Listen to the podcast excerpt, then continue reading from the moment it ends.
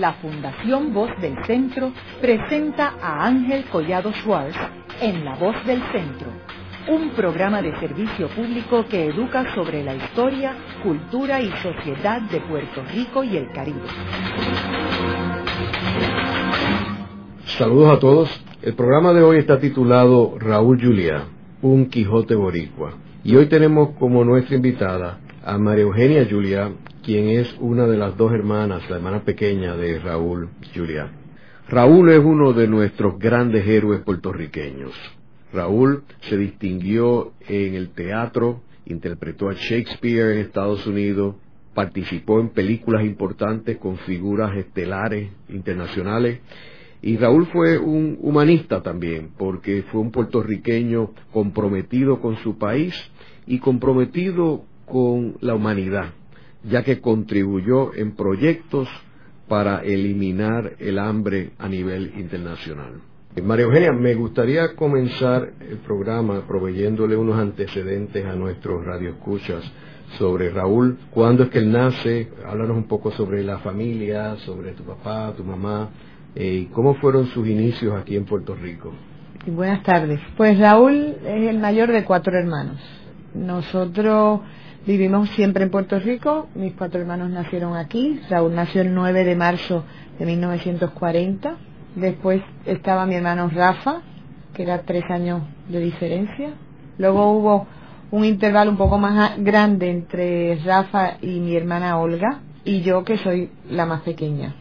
Entre Raúl y yo había 15 años de diferencia. O sea que cuando ya Raúl se casa y se va de casa es cuando mi hermana y yo nos vamos a vivir a España.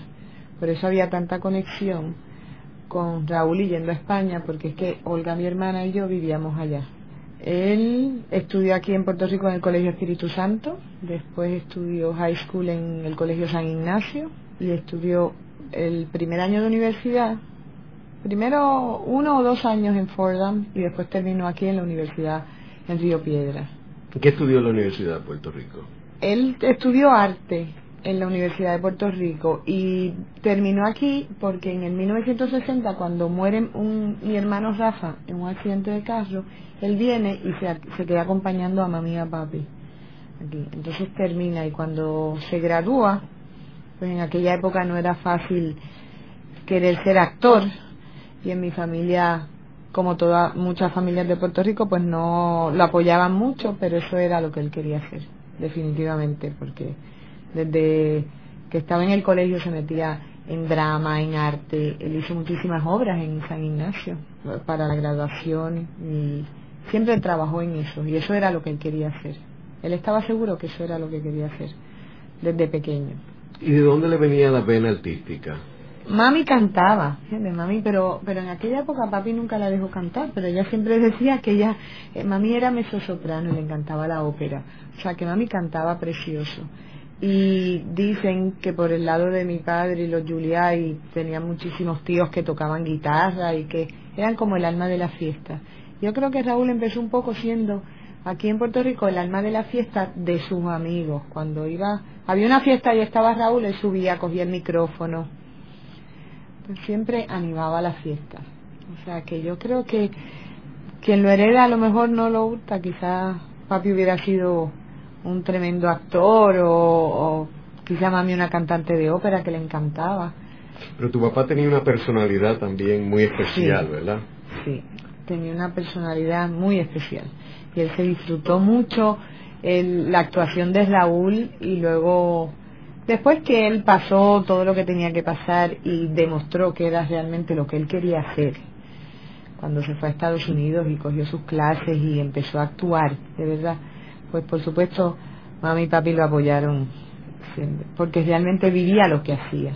Y tu papá entiendo que era una figura muy conocida en, en el mundo de los restaurantes por el, la cueva del Chiquenín, ¿correcto? Sí, la cueva del Chiquenín es parte de, de nuestra vida, porque papi, yo creo que pensándolo bien, es como si fuera el primer puertorriqueño que trajo un fast food en Puerto Rico, porque el pollo frito a la canasta y la pizza la trajo papi a Puerto Rico. Él en un viaje que estuvo en España, estuvo visitando las cuevas de Luis Candela que si ustedes han ido, pues es un, un, sitio parecido a lo que es la cueva del Chiquenín, pero por supuesto en, en Madrid, y en el Madrid antiguo.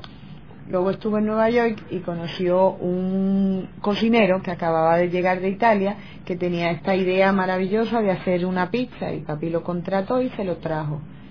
Lo que es el Chiquenín era la casa de nosotros en Floral Park. Ahí nació mi hermano Raúl y mi hermano Rafa. Y esa todavía es la propiedad de, de nosotros, de los hermanos. Y entonces papi y mami decidieron mudarse a otra casa y papi hacer ahí el restaurante. Entonces, pues ahí prácticamente crecieron Raúl y Rafa y nosotras también de pequeñas. Y entonces papi eso era, mucha gente iba al Chiquenín nada más porque papi estaba allí al principio.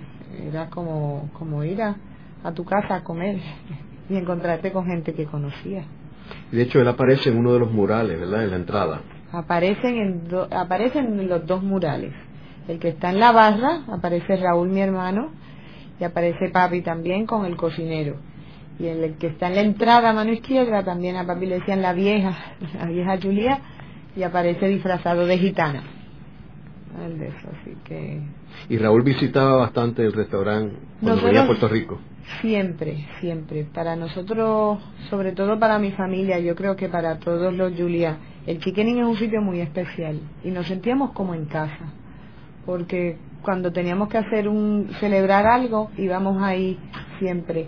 Papi siempre le abría las puertas a Raúl y a los amigos de Raúl, porque yo he conocido mucha gente que le tiene cariño al Chiquening porque es eso, porque era donde se reunían todos cuando eran jóvenes o cuando salían de las fiestas, terminaban siempre allí. Y para nosotros, pues, cada vez que hay un evento, aún todavía, hoy en día, mis sobrinos, cuando vienen de Nueva York y mi cuñada Merel viene, siempre vamos al Chiquenín. O sea, no hay una vez que nos vayamos porque a ellos les gusta ir. Si traen un amigo, ellos han traído amigos. El hijo de William Hurt es bien amigo de mi sobrino Raúl y él lo tiene que llevarlo, lo tuvimos que llevar al Chiquenín porque él había oído hablar tanto. ¿Y en qué año fue que se fundó el Chiquenín? Yo creo que 59, 60. Por ahí tiene que haber sido finales de los 50, principios de los 60, sí, porque desde que yo me, yo, o sea, yo nací en Villacaparra y mi hermana Olga también, porque ya estaba el Chiquenín fundado, o sea que ha tenido ser quizás 54, 55, ya fundado el Chiquenín. María Eugenia, eh, tú estabas mencionando que eh, Raúl había eh, ido al Colegio San Ignacio, o sea, que había sido educado por los jesuitas. ¿Qué influencia tú crees que tuvieron los jesuitas, que son muy particulares, en la educación de Raúl y en la forma de ser de él? Pues Raúl era una persona, yo te diría que bien religioso.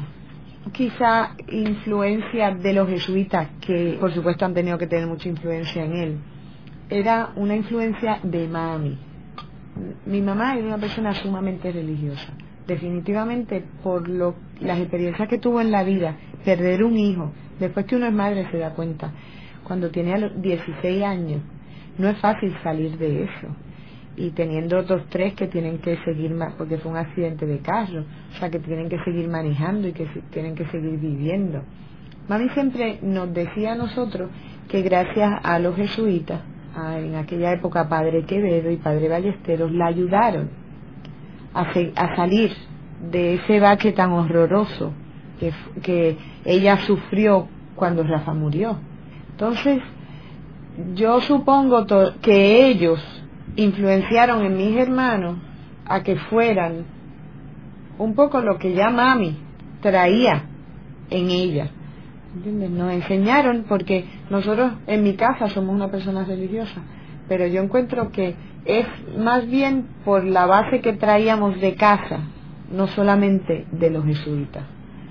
Porque Saúl fue una persona muy, siempre fue muy liberal, era, él era muy independiente y eh, hasta en su religión y todo, él, él era buena persona, él no necesitaba realmente nadie que le dijera qué, era lo que tenía que hacer, porque él era bueno. O sea, antes cuando no estaba, ahora porque está de moda hacer, hacer un montón de cosas con ayuda al, al hambre y a los niños y todos los actores tienen su, su meta y trabajan de eso. Raúl cuando en, en, su época no tenía quizá ni tanto dinero ni nada, daba más de lo que él se quedaba. Después de muerto nosotros nos enteramos de todas las cosas benéficas que él hacía. En México hizo iglesias, ayudaba a pueblos, levantaba. Él se había propuesto acabar el hambre en el mundo para el año 2000 y trabajó, pero, pero arduamente en eso. Dio conferencias, aprovechó lo que la oportunidad que él tenía para hacer el bien a la humanidad. Él eso no lo sabe prácticamente nadie. Él ayunaba una vez al mes por sacrificio y por sentir lo que la gente sentía, estuviera trabajando o no, tuviera que obra o cualquier cosa. Él había un día al mes que no comía, simplemente por solidarizarse con la gente que pasaba hambre. Y Raúl fue buen actor, era mejor persona. Yo recuerdo él haberme comentado del impacto que le había ocasionado hacer eh, la película de Romero, que era un sacerdote que sabemos que fue asesinado este, por la extrema derecha en El Salvador, y que a él le impactó muchísimo. Y una, una de sus mejores películas, yo creo que es esa. Para mí una, es de sus mejores interpretaciones, porque realmente lo que tú ves ahí no es Raúl, es Romero. Él, después de terminar de filmar esa película, vino a Puerto Rico y nos fuimos, me acuerdo, al Dorado. Él se fue a pues a descansar, ya había terminado de trabajar y él quiso conservar una cruz que él utilizaba y me acuerdo que me contó que la experiencia de, de compartir con los sacerdotes que ayudaron a dirigir la película, porque para que la película la aprobara Roma, era la vida del cardenal Romero, había dos sacerdotes que, y dice que fue impresionante. Y con celebrar misa para él, eso fue bien, bien impactante. Pero sí, era una persona que era religiosa. Entonces, volviendo otra vez a cuando él se va para Nueva York, luego de graduarse de la Universidad de Puerto Rico, ¿qué es lo que él eh, hace Nueva York? Mi mamá y mi papá, mamá y papi querían que él se quedara aquí en Puerto Rico y que estudiara leyes o que fuera doctor o algo de eso. Él decide que no, que él se quiere ir a Estados Unidos y le pide a mis papás que nada más le paguen lo académico. Raúl se educó la voz, cogió actuación en las mejores academias que en aquel momento había en Nueva York.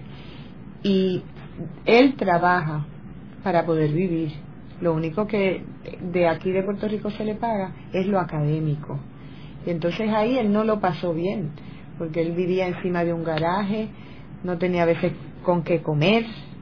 Eso dependía de que si alguien iba, lo invitaba a comer, que alguien lo fuera a visitar, pero vendió desde bolígrafos que también eso que lee, te dan una lista de teléfono y tienes que llamar a la gente. Él hizo de todo para poder conseguir algo de dinero y poder alimentarse en lo que conseguía su trabajo. Pero por supuesto iba a todas las audiciones. Él quería ser actor de todas, todas. En aquella época había un director de teatro que se llamaba Joseph Papp, que Raúl lo conoció. No sé qué le diría, yo supongo, conociendo lo que tanto insistiría en que le dieran una audición en algo, quería hacer, que tuvo la oportunidad después de trabajar con él. Él empezó trabajando Broadway, después trabajó Broadway, pero Joseph Papp le encantaba Shakespeare y dirigía casi todas las cosas de Shakespeare. Y Raúl, mi hermano, o sea, para él interpretar Shakespeare era lo máximo y llegó a hacerlo. Y después, yo creo que antes de muerto, Joseph Papp llegó a, escribir que era uno de los mejores intérpretes que él había dirigido de Shakespeare. Él hizo Macbeth, él hizo Otelo, hizo La fierecilla domada, Terminal de Show. En todo eso, él siempre trabajaba en el parque, haciendo teatro, y el parque es gratuito en Nueva York. En verano se representan obras en el Central Park y él siempre trabajó ahí, al de eso, porque era una cosa que él encontraba que tenía que devolver a la ciudad que le había dado tanto. ¿Tú dirías que la gran pasión de él era eh, el, teatro? Sí, definitivamente. Más que el cine. Sí, mucho más que el cine. Él, el teatro lo vivía. Él lo que le gustaba realmente era la actuación. Y Shakespeare sobre todo. Él llegó en varias entrevistas a hablar de que él lo podía hacer sin necesidad de cambiar acento porque él decía que Shakespeare era universal, que no le gustaba que lo pusieran nada más que lo dejaran nada más que para los ingleses. Shakespeare era universal y había que conocerlo todo el mundo. Y definitivamente que su pasión era el teatro. Que tú recuerdes, ¿él hizo Shakespeare en español o no? ¿O fue más bien en inglés todo? Él aquí, jovencito, hizo en el Morro una representación de Otelo, pero estaría pues en la universidad, porque era una representación, o sea, nosotros todavía vivíamos aquí en Puerto Rico y él hizo de Rodrigo, a mí nunca se me olvidará porque fue en el Morro, o sea que sí hizo algo de Shakespeare en español. ¿Y él cuando estaba en Nueva York volvía a Puerto Rico y hacía teatro aquí también o no? No, una vez que, eso fue al principio de su carrera, una vez que se fue a, a Nueva York, no regresó, aquí a hacer una obra nunca vino. ¿En qué año estamos hablando? Yo creo que se fue a Nueva York en el 62 porque Rafa murió en el 60, yo creo que es alrededor de 1962. Entonces, ¿qué periodo está él allí en Nueva York eh, haciendo teatro? Él está, nunca se mudó de Nueva York. Aun cuando trabajaba en Los Ángeles y en la y tenía que ir a Hollywood a filmar y esas cosas, él su su base fue Nueva York. Sus hijos los crió y nacieron en Nueva York. Él nunca, él se quiso quedar siempre unido a Broadway. Aún haciendo películas hizo Manos la Mancha en Broadway. Haciendo películas hizo Macbeth en Broadway. O sea que él alternaba las películas. Las películas era más fácil para él trabajarlas porque eran seis meses de filmación. Cuando ya empieza a hacer películas es que él decide tener hijos. Porque a Raúl y a mí nos unió más que sus hijos y los míos son de la misma edad porque él mientras trabajaba en el teatro no tenía tiempo de tener familia y él no quería tener familia para no disfrutarla. Entonces cuando él empieza a hacer películas, filma en seis meses. Entonces ya tienen sus hijos y se van a Brasil. Cuando filmaron Onassis, por ejemplo, estuvo en, en Roma, estuvo en España filmando. Cuando él hizo del Conde Chiano para la televisión, que filmaron en, en Rusia o Checoslovaquia, él viajaba con sus hijos y con su esposa, siempre. O sea, los nenes de Raúl estuvieron con su padre. Los pocos años que le tocó disfrutarlo, estuvieron siempre con su padre, viajando. Pero cuando, si le ofrecían algo en el teatro, él no dudaba, no dudó en hacer Mano la Mancha. O sea, que él siguió trabajando en Broadway aun cuando estaba trabajando en Hollywood. Siempre. Que es bien interesante porque los buenos actores de Hollywood son aquellos que van a, a, las tablas en, en Broadway. Eh, y de hecho los mejores actores son aquellos que se atreven a entrar en Shakespeare, como Laurence Olivier, el mismo Richard Burton, que eran actores de primer orden, y eran actores que representaban a Shakespeare muy bien, y que disfrutaban muchísimo Broadway. Eh, que hoy en día la mayoría de los actores en Hollywood no son así.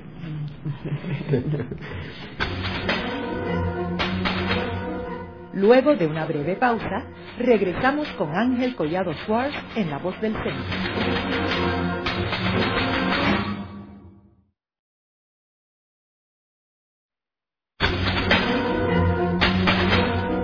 Regresamos con Ángel Collado Schwartz en La Voz del Centro. Continuamos con el programa de hoy titulado Raúl Juliá, un Quijote Boricua. Hoy con nuestra invitada María Eugenia Juliá, hermana de Raúl. María Eugenia, entrando ya en el tema del cine, ¿cuál fue la primera película que hizo Raúl para Hollywood? Bueno, cuando él empieza en el cine es alrededor del 1969-70, que hace pequeños papeles en una película que se llama Stiletto, otra que The Panic in Needle Park, y The Organization, que fue con Sidney Poitier, para él todo era nuevo y era como una novedad y era completamente distinto a lo que él había hecho. Le costaba, él consideraba que le costaba mucho menos porque la película te equivoca, cortan y lo vuelven a hacer. En cambio en el teatro él tenía que actuar todos los días. Él todos los días interpretaba el personaje que él le estuviera haciendo yo me acuerdo que él decía a veces que hacía cosas que quizás no estaban en el libreto, simplemente improvisaba, porque se le olvidaba una línea, pero lo improvisaba y le quedaba bien. El cine como cortaban y lo volvían a hacer, pues era otra otra actuación, otro tipo de actuación, pero también le gustaba y lo encontraba que era interesante. Cuando hizo El beso de la mujer araña, que trabajó con Sonia Braga y William Hurt, él realmente ahí perdió muchísimo peso porque él era un preso político. Él decidió que los presos políticos no podían estar gordos porque si no, no estaban en la cárcel. Entonces él quiso perder peso que me acuerdo que eso fue un trauma para mi mamá. porque no? Y mi papá porque no era saludable lo que él hizo de perder muchísimas libras para eso. Pero él era así, él se envolvía tanto en el personaje que estaba haciendo que lo quería interpretar como realmente era. Después del beso de la mujer araña, que lo nominaron a William Hurt para mejor actor y a Raúl como mejor actor desde parte, entonces William Hurt se ganó el Oscar como mejor actor y lo compartió con Raúl en ese momento. Siempre después dijeron los críticos que la decisión de la gente fue mala porque han debido de eh, nominarlos a los dos como para mejor actor y no uno para mejor Best Supporting Actor y el otro para Best Actor, porque así hubieran corrido al mismo nivel. Pero la cosa es que William Hale se ganó el Oscar, la película tuvo muchísimo éxito, fue con Sonia Braga y la verdad que es un, yo encuentro de las mejores interpretaciones de Raúl. Yo te diría que ahí fue cuando más empieza a reconocerlo la gente. E hizo una relación bien cercana con Sonia Braga también, ¿verdad? Y con Brasil. Hizo, sí, creó una amistad bien bonita con Sonia y con William Hurt también. Correcto. De eso. William Hurt tiene un hijo que es de la misma edad del hijo de Raúl. Compartieron mucho y se hicieron muy amigos. La verdad que Raúl, la gente que lo conocía, porque yo pues cuando él murió tuve que ir al memorial que le hicieron en Nueva York, la gente de teatro, y en Los Ángeles. Y entonces todos ellos consideraban que Raúl era su amigo. Y uno de ellos, nunca se me olvidará, me dijo, ¿sabes por qué? Porque cuando él te hablaba, te miraba a los ojos y te hacía sentir que tú eras su mejor amigo. Aunque, o sea, y le dedicaba eso a cada persona. Por eso la gente le tenía tanto cariño. Cuando él trabajó con Mary Street, por ejemplo, que hizo eh, La fierecilla domada en el parque, que es el New York Shakespeare Theatre, en el Parque Central, cuando Raúl murió, ella contó una anécdota que nadie sabía, ella solamente lo sabían ellos dos. Raúl jugando con ella y haciendo Shakespeare y actuando, tenía un lápiz muy afilado y parece que le enterró la punta de un lápiz, que siempre eso se queda como negro. Y entonces él le comentó, eso es para que te acuerdes de mí.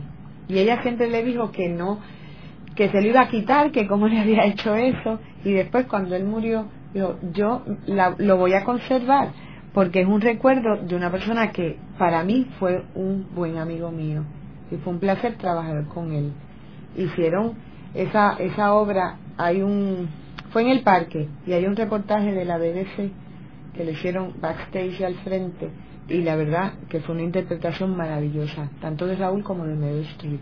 O sea que él cuando llega al cine comparte con Richard Dreyfuss, con los mejores actores pero y llega a tener una amistad bien buenísima y unas experiencias maravillosas porque a la hora de morir es verdad que murió joven murió cuando estaba actuando quizás que podía haber hecho muchísimas cosas más. Pero la demostración de cariño cuando él se enferma que lo vienen a ver pues fue bien grande de todos los actores y en términos de otras producciones que él hizo, como la de Sesame Street, ¿él disfrutó haber participado en ese programa? Él con los niños pequeños sí. Y es al principio cuando todavía no trabaja, no, no lo conocen mucho, pero sí le gustaba trabajar. La televisión es lo que menos yo te diría que le gustó. Y Sesame Street lo hizo para la televisión. Pero sí le gustó trabajar con los niños. Y también hizo Shakespeare para televisión, ¿verdad? King Lear. Sí, hizo algunos, eh, algunas obras de Shakespeare para la televisión, pero fue en lo que menos él trabajó. Él trabajó más en el Parque Central, en el New York Shakespeare Theatre, y en Broadway y Off-Broadway. Las obras de Shakespeare, yo te diría que las hizo prácticamente todos. Lo nominaron para un Tony Award cuando hizo Three Penny Opera. María Eugenia, y ahorita estábamos hablando de la obra de Shakespeare Tempest eh, la Tempestad, se filmó en Grecia, me decía. Sí, eso fue para Raúl unas vacaciones maravillosas, porque hasta papi llegó a Grecia. y él no se lo podía creer. Él siempre contaba que él estaba durmiendo y oyó en el hotel la voz de papi. decía, no puede ser. Papi lo fue a visitar a Grecia a verlo a esa filmación. Se apareció en una isla que estaban y llegó, no sé, sabemos cómo, pero como él llegó. Y para Raúl fue una experiencia maravillosa compartir eso. Y fue obra de Shakespeare y la interpretó en el cine como él la quiso interpretar. Y también él participó en una película sobre eh, Mussolini, ¿verdad? Para televisión. Sí, que él era el, yerno. El yerno de Mussolini, que era el conde Chiano. También fue una experiencia que él se la disfrutó muchísimo. Primero porque el conde Chiano era un hombre muy elegante, que le gustaba mucho vestir, y entonces él interpretó muy bien ese papel. Era un hombre guapo, yerno de Mussolini, italiano, y le encantó. Pero también yo te diría que de las que más se disfrutó fue Onassis, que él hizo de, de Aristóteles Onassis. Fue para una serie de televisión. Eso fue en 1988 y la de Onassis en el 80, y la de Mussolini en el 85. Onassis, cuando él interpretó Onassis, la gente le preguntaba que cómo podía haber interpretado Onassis, que era un hombre pequeño, bajito. Y él siempre decía que Onassis, aunque fuera pequeño de estatura, era grande y altísimo, porque era un hombre sumamente interesante, inteligente y con un, dominio de, en, aquel momento de sus negocios y de su poder increíble. Así que Raúl se lo disfrutó muchísimo aún así. Compartió reparto con James Simmons, que él la admiraba muchísimo. Y Anthony Quinn también estaba en esa película. Y la verdad que eh, yo creo que hay unos paralelos interesantes entre Onassi y Raúl, que eran personas bien apasionados. Eh, y tú lo ves en los personajes. Eh, y yo creo que ahorita cuando tú hablabas de esta relación que él establecía con la gente, es porque él era, por lo menos mi recuerdo de él, una persona bien apasionada. O sea, por lo menos yo nunca recuerdo haber visto a Raúl así apagado una noche. Él siempre, digo, hasta altas horas de la noche, él siempre tenía una energía que era difícil eh, bajar las revoluciones de él, o ni siquiera eh, ir a las revoluciones de él. Y era increíble porque cuando él trabajaba se envolvía de lleno en lo que él estaba haciendo.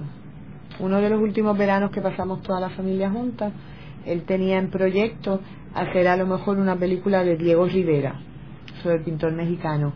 Y eh, nosotros convivimos con Diego Rivera todo ese verano en España porque él estaba leyendo tanta información, tanta biografía sobre Diego Rivera. Él quería entender lo que sentía Diego Rivera para poderlo interpretar bien y nos contaba anécdotas de él, todo lo que leía, él nos lo contaba a nosotros, a sus hijos, a mis hijos. Mis hijos saben muchísimo de Diego Rivera y es porque su tío Raúl les enseñó desde chiquito a, admirarlo y a verlo y a ver su trabajo y a ver su relación con Frida Kahlo. se envolvía tanto en su trabajo y le gustaba tanto que realmente vivía el personaje que le estuviera haciendo. El que fuera, porque igual hacía del, de Romero el cardenal como el de la familia Adams. Y en términos de la película aquí en Puerto Rico de La Gran Fiesta, que él también tiene un papel estelar en esa película. Él decía que, que lo ponían como si fuera papel estelar y lo que sale es un momento, abre la capa y se despide, que le daba un poco siempre como de, dicen que yo salgo y salgo un momento que si pestañean, porque él era muy, Raúl era humilde, la gente que lo conoce sabe que él no era, era, realmente era humilde, para su trabajo, para el trabajo que él hacía. Él luchó mucho por llegar a donde iba, pero se, era una satisfacción personal. Él nunca yo creo que lo hizo por ni tener mucho dinero. Él quería llegar a representar lo que él quería hacer y darle que le dieran oportunidad de que, aun siendo puertorriqueño y siendo una persona que estuviera en Estados Unidos queriendo ser actor, podía llegar si era bueno, si estaba preparado él logró hacer las cosas, yo encuentro, porque estaba preparado y lo hacía bien, quitando porque fuera puertorriqueño o tuvo que luchar con eso porque no es lo mismo ahora que hace eh, veintipico de años o treinta años.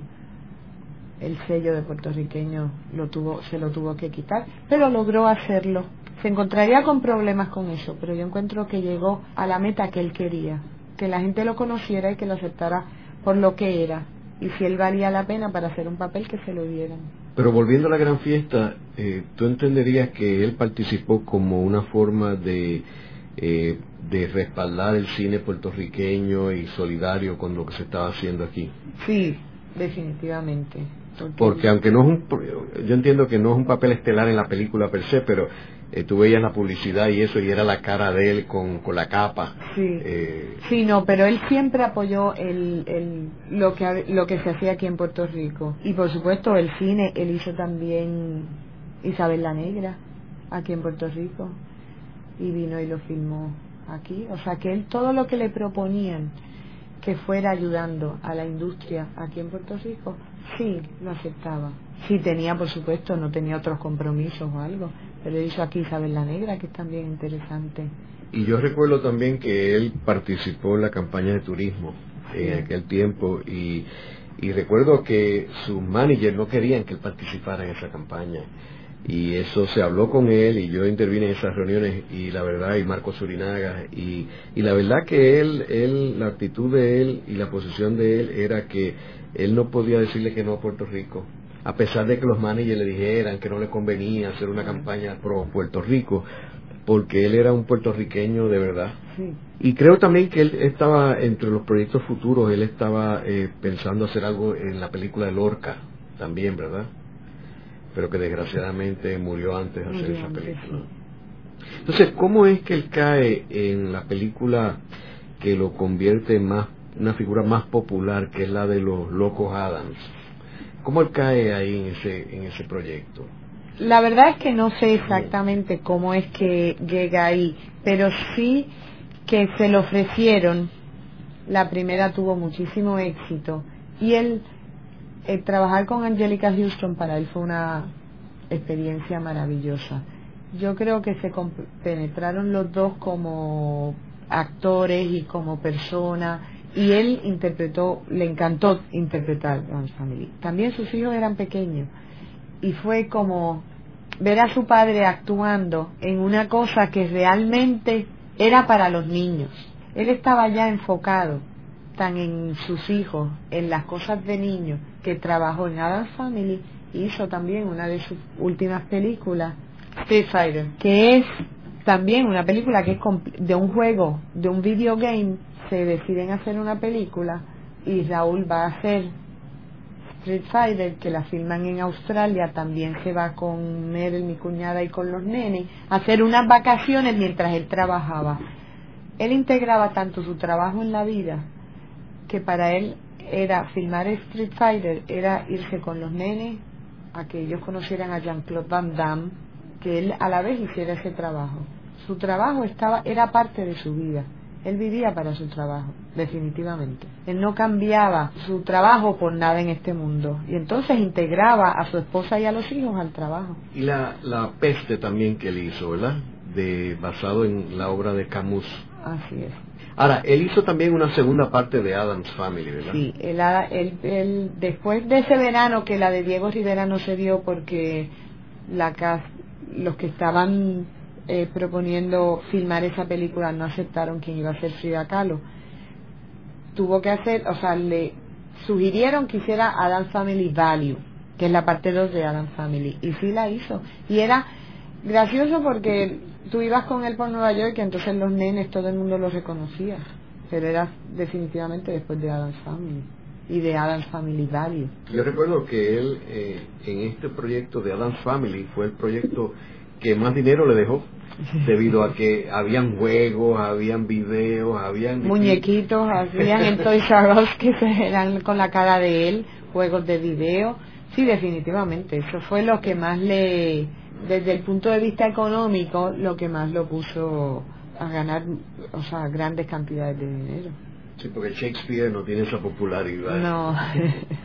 Ahora, eh, esta última película, una de las últimas películas que él hizo, que también es una de mis favoritas, que es eh, The Burning Season, que es basado en el personaje de Chico Méndez en Brasil, que era un ambientalista que batalló contra el, desarrollo en las Amazonas, en Brasil, y que fue asesinado por los mismos intereses eh, desarrolladores eh, en las Amazonas.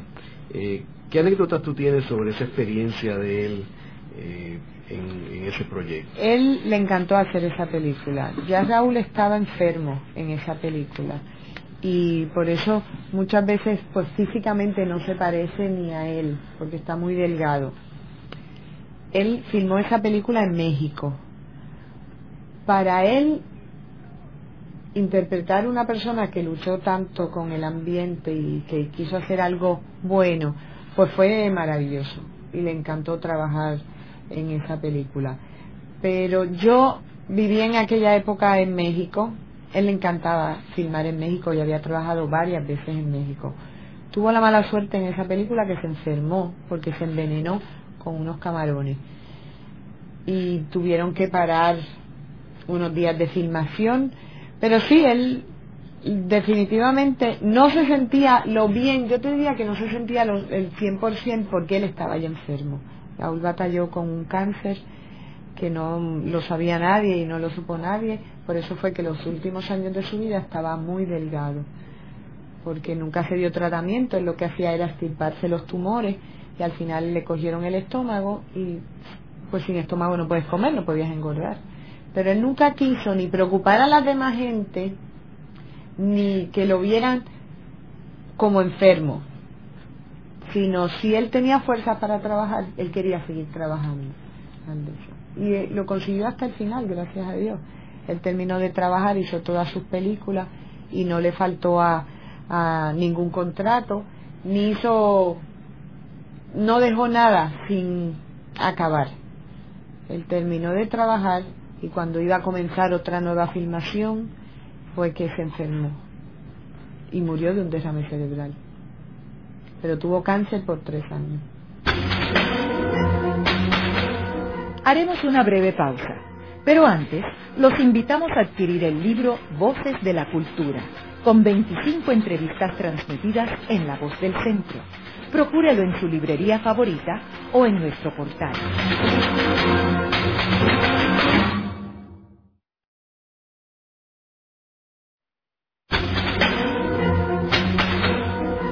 Están escuchando a Ángel Collado Suárez en La Voz del Centro. Ahora pueden accesar a toda hora y desde cualquier lugar la colección completa de un centenar de programas transmitidos por La Voz del Centro mediante nuestro portal www.vozdelcentro.org. Continuamos con el programa de hoy titulado Raúl Juliá, un Quijote Boricua.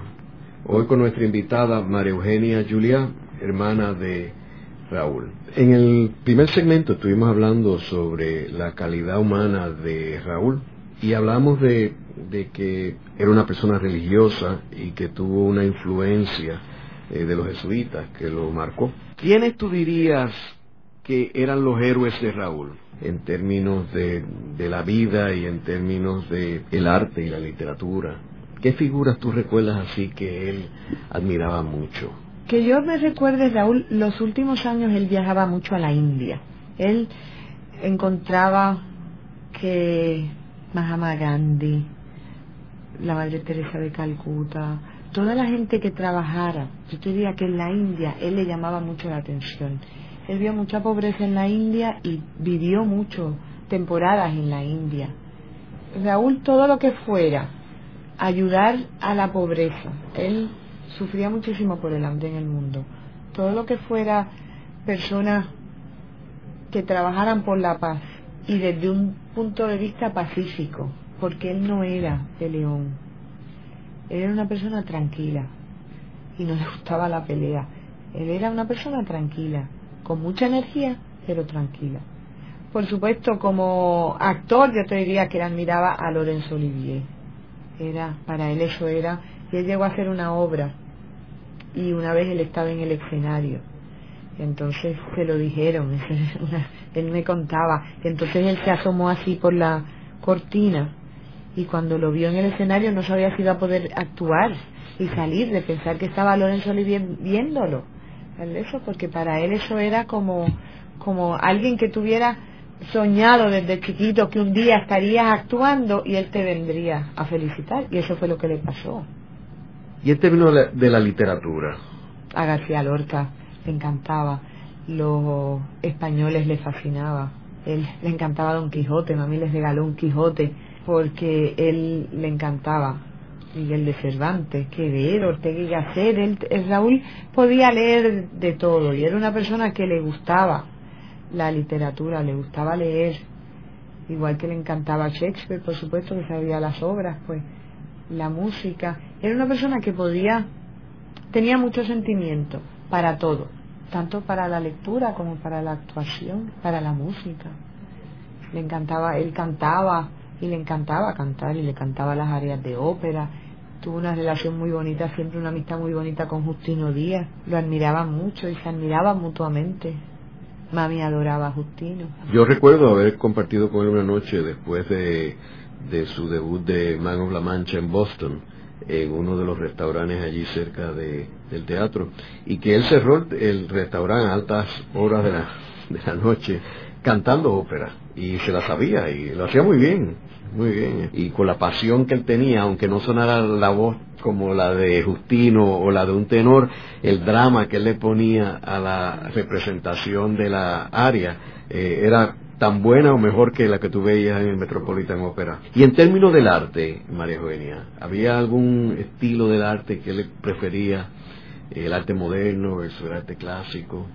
Yo te diría que más bien el, el clásico y el moderno. Él tiene un cuadro de Roche que le encantaba unos girasoles que los tiene en su apartamento Merel ahora mi cuñado. Le encantaba el arte de Puerto Rico también y admiraba mucho pintores puertorriqueños.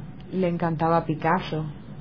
Yo, yo te diría que quizá entre eh, moderno y clásico, pero más bien moderno. Y volviendo al tema del hambre, él se envolvió eh, de lleno en el proyecto de Hunger Project, que tenía como objetivo acabar el hambre que era un objetivo quijotesco, ¿verdad? ¿Cómo él se empató con este grupo y qué él pretendía hacer, aparte de querer acabar con, tener ese objetivo de acabar con el hambre? ¿Qué rol él pretendía en esta organización? Él conoció al fundador del Hunger Project y se hicieron muy amigos en Los Ángeles. Él pretendía utilizar lo que ya él había adquirido pues porque ya estaba haciendo películas en Los Ángeles, en Broadway y en Nueva York lo conocían, utilizar eso para llegar a la gente y al público para que conocieran que con una pequeña aportación tú podías acabar el hambre en el mundo. Pero había que darla hasta, él siempre decía,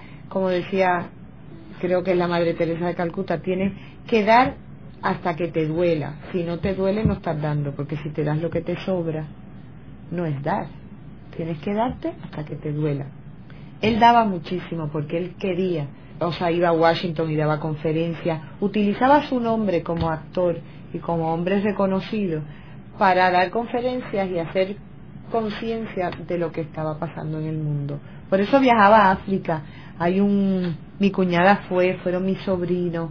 Él viajaba mucho a la India y viajaba a África porque él quería que la gente supiera a través de él y de la experiencia que él había tenido, que sí se podía arreglar, que sí se podía, o sea, que había esperanza, que no se creyera la gente que no se podía hacer, pero que entre todos lo teníamos que hacer. Gente de todo tipo, o sea, actores, gente de todos los niveles, pero que todo el mundo aportara algo, era lo que él quería, para que se acabara y ayudara a acabar el hambre en el mundo. ¿Y su viuda Merel ha continuado con el proyecto? Se continuó después de él morir él se había puesto una meta, él quería conseguir, eh, o sea, donar un millón de dólares cada año. Y entonces Merel, después de él muerto, como todavía estaba, se quedó, vamos a decir, a mitad lo que él se había propuesto conseguirle al Hunger Project, por el aniversario de él se hacían unas galas. Entonces los amigos aportaban algo y casi todo era la participación de los amigos gratis, la primera fue en Nueva York y por ejemplo la gente donaba algo que, pues no sé, Agassi hizo una raqueta, me acuerdo, entonces tú ibas y era como una subasta. Entonces después, la primera que se hizo en Nueva York, el, o sea, el cantante fue Rubén Blades. Rubén Blades. Yo estaba, sí. Yo, estaba. Ah, yo, yo fui, ¿sí? sí, yo fui. Pues eso, había una pequeña Sí, subasta, ¿te sí, acuerdas? Que había, sí. yo me acuerdo, había una raqueta de Agassi porque mi sobrino se empeñó y se la tuvimos, tuvimos nosotros que, que terminar comprándola. Entonces, así se hizo todos los años. La última fue aquí en Puerto Rico, en el museo. Yo recuerdo también. Que, o sea, que ella realmente trabajó mucho. Después no ha habido más. No, la última fue la de aquí del museo.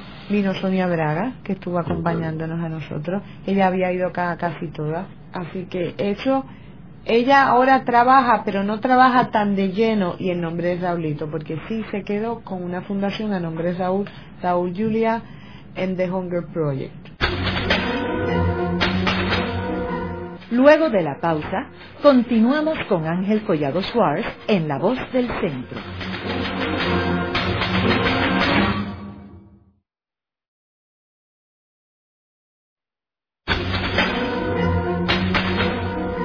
Continuamos con la parte final de La Voz del Centro con Ángel Collado Suárez. Pueden enviarnos sus comentarios a través de nuestro portal www.vozdelcentro.org. Continuamos con el programa de hoy titulado Raúl Juliá, un Quijote Boricua. Hoy con nuestra invitada María Eugenia Juliá, hermana de Raúl. María Eugenia, en el otro segmento estuvimos hablando sobre el aspecto humano de Raúl y el aspecto religioso. Ahora, hay un aspecto también que mencionamos al principio del programa, que es su aspecto patriótico. Y tú mencionabas que Raúl eh, siempre se identificaba con las causas liberales, era ambientalista. ¿Cómo él se sentía en términos de Puerto Rico? Yo sé también que era un amigo de la niñez de Rubén Berrío. Raúl era definitivamente puertorriqueño y él estuvo siempre muy orgulloso de ser puertorriqueño. Su amistad con Rubén es desde pequeño. Eran para mí dos hombres completamente genuinos, inteligentes, que daba gusto hablar con uno y con otro, uno que se dedicó a la política, el otro que fue actor, pero de una misma generación que ese grupo. Hay muchos que destacaron dentro de ese grupo, pero aparte de que Rubén fuera independentista, Raúl también lo era, pero aparte de su amistad, él vivía el ser puertorriqueño, él nunca negó el ser puertorriqueño, él luchó porque siendo puertorriqueño lo aceptaran y llegar a representar lo que él quería hacer sin tener que negar de dónde él venía. Y no solo él, sino que él le enseñó a su esposa y a sus hijos a querer a Puerto Rico y amar a Puerto Rico. Definitivamente cuando él muere, que nos coge de sorpresa a todo el mundo, coge de sorpresa también a mi cuñada Meryl, yo le pregunto, ¿dónde tú quieres? Ella, sus hijos nacieron en Nueva York y Meryl vive en Nueva York todavía. Y él me dice, no, él tiene que, yo sé que él le gustaría estar enterrado en Puerto Rico con su papá, su mamá y su hermano. Digo, pues no hay problema, viene al panteón de la familia. Entonces hicimos todos los preparativos para venir, porque eso era lo que ella pensaba que él le hubiera gustado. Y definitivamente, por supuesto, a nosotros queríamos traerlo aquí a enterrar. Que se preparó, que iban a haber unos días de duelo y de luto y todas esas cosas, pues le iban a hacer un, un funeral de Estado o no sabían si sí o si no, y todo el problema era porque tenía que aparecer, creo que es la bandera americana, cuando tenía que estar la puertorriqueña, y quien aclaró todo en ese momento fue mi cuñada Mere, que era la que tenía la voz cantante y la que tenía que decir. Ella dijo que en el entierro de Raúl estaría su féretro y la bandera de Puerto Rico, porque él era puertorriqueño, y él quería. Ella estaba segura que él le hubiera gustado que la única bandera que estuviera sería la de Puerto Rico y realmente tal la demostración de cariño del pueblo puertorriqueño, sobre todo para mi mamá, que eso se lo agradecemos toda la vida, fue una maravilla, porque nunca pensamos esa demostración iba a ser tan grande, porque desde que nos bajamos en el aeropuerto con su cadáver hasta que fuimos a San Juan, estuvo acompañado, lo velaron toda esa noche, fuimos a una misa a San Ignacio y todavía la gente lo esperaba en la calle le tiraban flores, le cantaban. O sea que fue, sobre todo para mi mamá que no vivía aquí en ese momento, vivía en España, y no pensaba que en Puerto Rico la gente quería tanto a Raúl, tanto como él quería a los puertorriqueños, porque él siempre, aunque vivía en Estados Unidos, la mayoría de las navidades las pasó aquí conmigo, porque yo era la que vivía aquí en Puerto Rico y sus hijos, él siempre venía a las navidades a pasarlas aquí en familia, o si no nos íbamos a España a pasarla en familia, pero él venía mucho a Puerto Rico, venía a mi casa, sus hijos se criaron aquí en Puerto Rico, comen de todo, les gusta todavía hoy en día venir a Puerto Rico. Y ya Raúl, mi hermano, hace 12 años que los dos hablan español. O sea que son niños que están muy orgullosos de ser hijos de un padre puertorriqueño. Quitando que él sea actor y haya sido famoso o no. Esos niños están orgullosos de tener un padre que es puertorriqueño. Y eso se lo deben a su padre, por supuesto, no se lo deben a nadie más. Y en los servicios, los memorial services que se dieron particularmente en Nueva York y en Los Ángeles, creo que hubo también, ¿hubo alguna anécdota que te recuerdes este, importante, aparte de la que mencionaste de Meryl Streep? La verdad que fue una cosa impresionante. La de Nueva York fue en, con la gente del teatro y sobre todo con el New York Shakespeare Theatre. Hablaron cosas tan y tan bonitas de Raúl, tanto en Nueva York que lo conocían desde el principio, como en, en Los Ángeles, que ese momento era tan difícil para nosotros que una anécdota así para escoger nada. Eso sí me acuerdo cuando te dije que me habían dicho que todos pensaban que él era su mejor amigo, porque ellos todos decían que él era su mejor amigo, hasta que entró uno y dijo, no, él era mi mejor amigo, y era porque decidieron que a todos él le dedicaba ese ratito y te miraba a los ojos y se sentaba contigo, aunque tuviera prisa. Eh, yo quisiera terminar el programa de hoy con una cita de una columna que yo escribí sobre Raúl, eh, que la titulé, igual que este programa, Un Quijote Boricua, en octubre 26 del 1994. Y yo termino la columna diciendo que Puerto Rico ha perdido una de sus grandes figuras, un puertorriqueño que probó que el talento, la disciplina y la perseverancia pueden sobreponer cualquier obstáculo y llevarlo a la cúspide internacional. Un puertorriqueño comprometido con una agenda de superación nacional y de contribuir a que el mundo sea un poquito mejor. Un puertorriqueño que como Don Quijote creía en que sus sueños imposibles podían ser realidad. Eh, muchas gracias, María Eugenia. Muchas gracias, encantada. Esta ha sido una producción como servicio público de la Fundación Voz del Centro. Los invitamos a sintonizarnos la próxima semana a la misma hora. Y recuerden que pueden adquirir el libro Voces de la Cultura en su librería favorita o en nuestro portal